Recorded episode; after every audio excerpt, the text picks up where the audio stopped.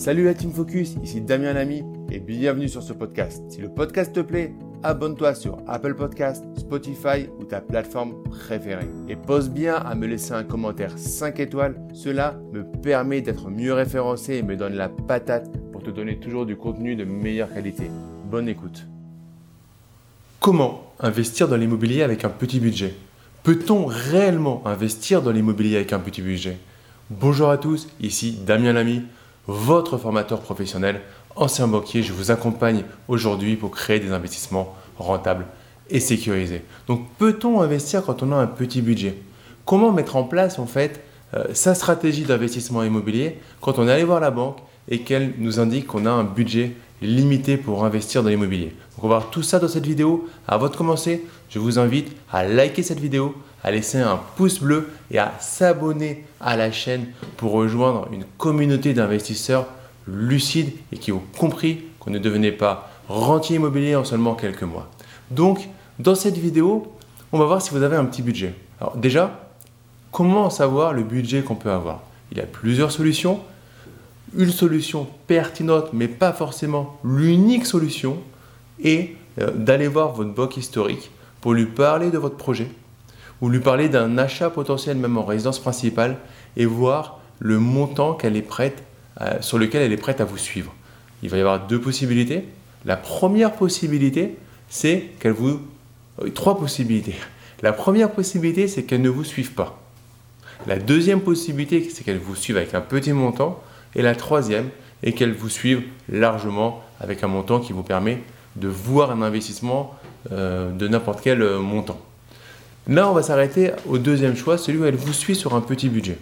Selon euh, votre rémunération, celui, les, autres rémunérations de votre foyer, selon les charges que vous avez déjà, potentiellement si vous avez des crédits en cours, des crédits à la consommation, si vous n'avez pas forcément un score 5 euh, étoiles pour la banque, elle pourrait vous suivre sur un budget petit.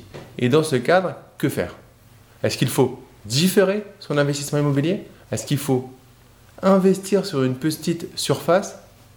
Est-ce qu'il faut s'associer avec d'autres personnes? Et là, ça va être très important d'identifier quel est de base votre objectif. Pourquoi vous faites de l'immobilier?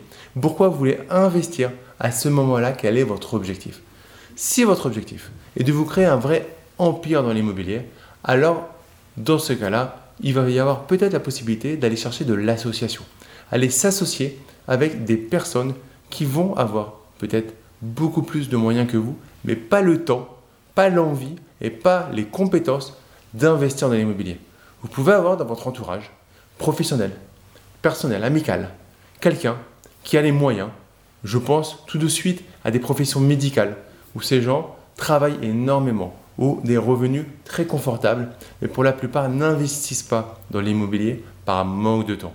Leur profession leur prend tellement de temps qui n'ont pas derrière l'énergie, l'envie, la volonté d'investir dans l'immobilier. Ça peut être très, ça peut être une, mutualisation de compétences que de euh, leur proposer de gérer cet immobilier pour eux, d'aller chercher des biens immobiliers, gérer les travaux, gérer les problèmes, gérer les locataires, en contrepartie d'une association où vous mettrez un peu moins d'argent qu'eux, mais plus de temps qu'eux. C'est une, vous faites des apports de certaines manières dans une société avec euh, quelqu'un d'autre qui a plus d'argent. Donc, vous allez l'équilibre là-dedans est de trouver le bon, euh, le bon ratio. Mais oui, vous pouvez investir dans l'immobilier avec un petit budget dans ce cadre-là. Si maintenant, vous avez envie de faire de l'immobilier comme un investissement par an, par exemple, pour avoir un revenu complémentaire, un petit revenu complémentaire, et que vous savez aussi que le fruit de votre travail, aujourd'hui, demain et après-demain, va vous permettre tout simplement d'augmenter votre revenu, alors vous pouvez très bien commencer par ce, euh, un, un investissement qui va avec ce petit budget, parce que vous savez que vous allez avoir des augmentations, vous savez que vous allez avoir une création de valeur avec une société que vous avez à côté, etc., etc., et que la situation d'aujourd'hui est qu'une situation temporaire. Là où il faut faire très attention, si vous, ça fait 20 ans que vous avez ce salaire euh, ce salaire moyen et qu'il n'est pas prêt d'augmenter, alors vous n'êtes pas prêt derrière de pouvoir forcément continuer à investir, investir, investir. Et ce premier investissement va être très important. Il va peut-être être pertinent d'y mettre plus d'épargne, plus d'apport pour pouvoir garder un peu d'air pour les investissements suivants, pour préparer un dossier et être le meilleur pour la banque. Donc ça va être très important par rapport à ça de calibrer votre rapport et calibrer toujours la manière dont vous allez vous présenter à la banque.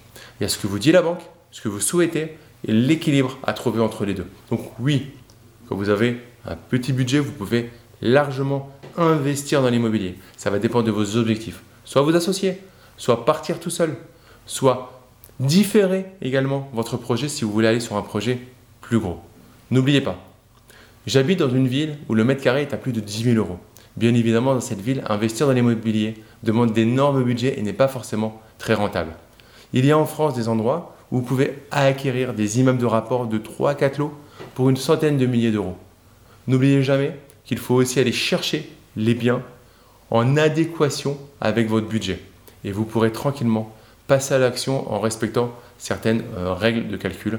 Comme je dis souvent, l'immobilier, ce ne sont que des maths avec des équations à résoudre. Voilà, on a fini avec cette vidéo. La dernière chose à faire est de laisser un like, laisser un pouce bleu et vous abonner à la chaîne pour rejoindre des milliers d'investisseurs déjà abonnés. Je vous dis à très vite pour une prochaine vidéo. Ciao